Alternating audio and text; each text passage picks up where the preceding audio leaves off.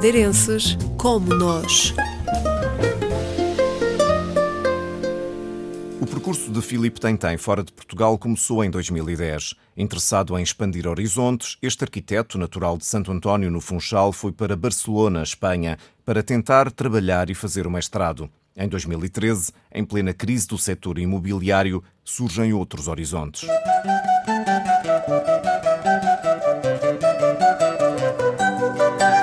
Foi quando decidi candidatar-me então à Cátedra Elemental com o, o arquiteto Poritzker 2016, Alejandro Aravena.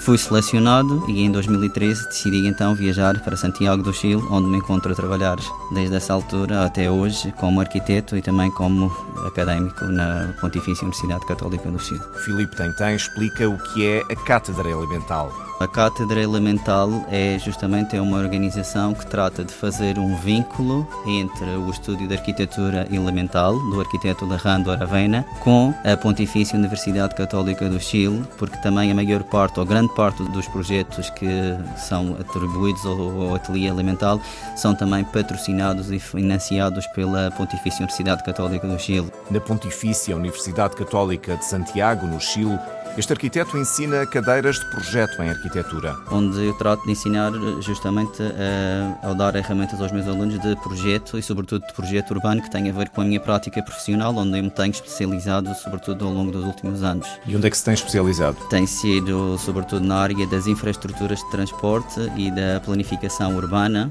o trabalho é complementar ao dos engenheiros. Contribuir desde uma visão mais arquitetónica, quando os engenheiros geralmente passam de, uma, de variáveis que são muito mais matemáticas e não tão espaciais, enquanto nesse sentido os arquitetos têm muito a contribuir nessa vertente, e foi por isso que decidi começar a meter, por assim dizer, nesse nicho profissional ou de especialização.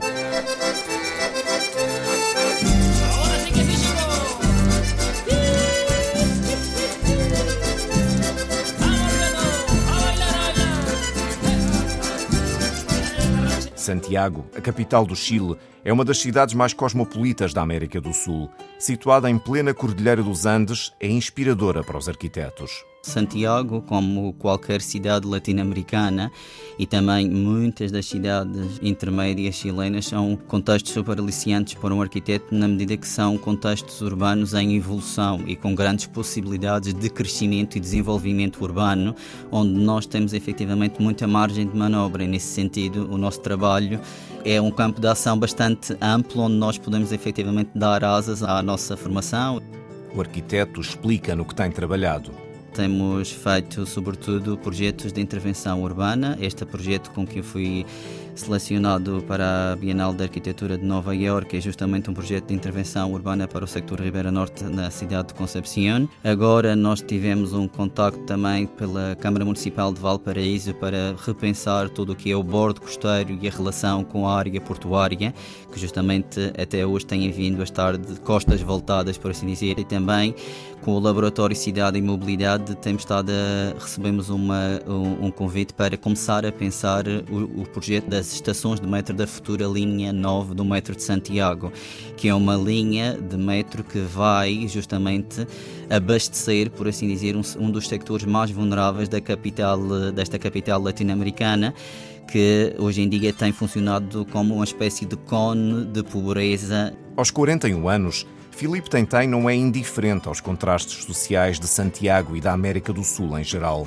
mas a vida é estimulante e há uma agenda cultural intensa, entre outros atributos. Nunca senti problemas de insegurança, sempre me senti muito cómodo desde o ponto de vista de passear nas ruas, senti-me muito acolhido pelas pessoas. É uma cidade que efetivamente muito atrativa por esta vivência cultural que tem, pela oferta gastronómica, pela oportunidade tem-nos oferecer desde o ponto de vista paisagístico, ou seja, nós desde Santiago podemos viajar ao largo de todo o território chileno e, e ter contacto com circunstâncias geográficas que aqui não encontramos, vulcões, lagos, icebergs e toda essa, essa magia, por assim dizer, geográfica e ecossistémica que me parece muito atrativa costuma passar os natais na Madeira, mas fora isso mantém pouco contacto com a terra natal.